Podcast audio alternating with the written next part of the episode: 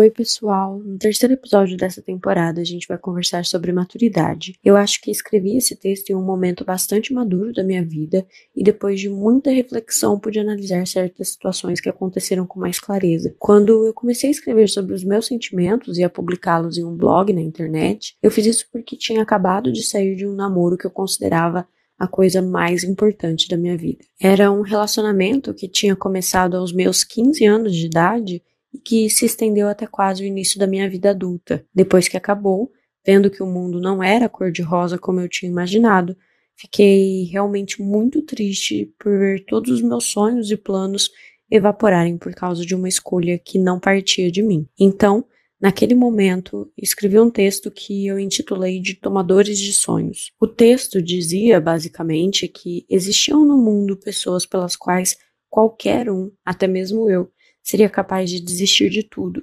tudo mesmo, vida pessoal, amigos, profissão, família, como se viver em função daquele amor fosse capaz de suprir qualquer coisa. Hoje eu vejo que era uma ideia muito irreal e extremamente perigosa, mas como eu sou uma romântica incurável e fui criada assistindo aqueles filmes Água com Açúcar em que o príncipe e a princesa têm o seu final feliz, até que era bastante compreensível que eu pensasse assim. Voltando ao texto, eu vejo que naquela época eu escrevi aquelas palavras com muita convicção. Só que agora eu não sei se o fato de alguém estar disposto a desistir da sua individualidade por uma pessoa que sequer pediu era uma boa ideia. Isso porque eu acredito sim que algumas pessoas, em raras ocasiões, possam pedir a quem elas amam para que adiem os próprios sonhos em prol de um objetivo em comum. Mas hoje em dia eu penso que a maioria das pessoas não fariam isso. Com a cabeça que eu tenho hoje, eu vejo que quando duas pessoas se gostam, elas convergem juntas para um mesmo caminho,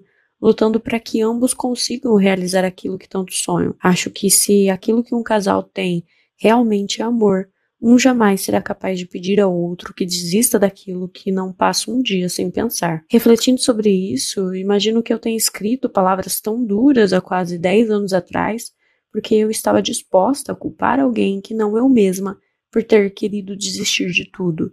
Eu estava ferida e não conseguia acreditar que tinha sido tão profundamente decepcionada. Mas se eu posso dizer uma coisa é que a ficha foi caindo aos poucos e eu pude perceber ao longo dos anos que ter sido excluída da vida de alguém que não quis desistir de tudo por mim, como eu estava disposta a fazer, quebrou um ciclo que hoje eu sei que jamais vai se repetir.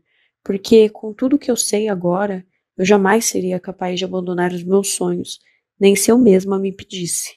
E o meu conselho é que você faça o mesmo.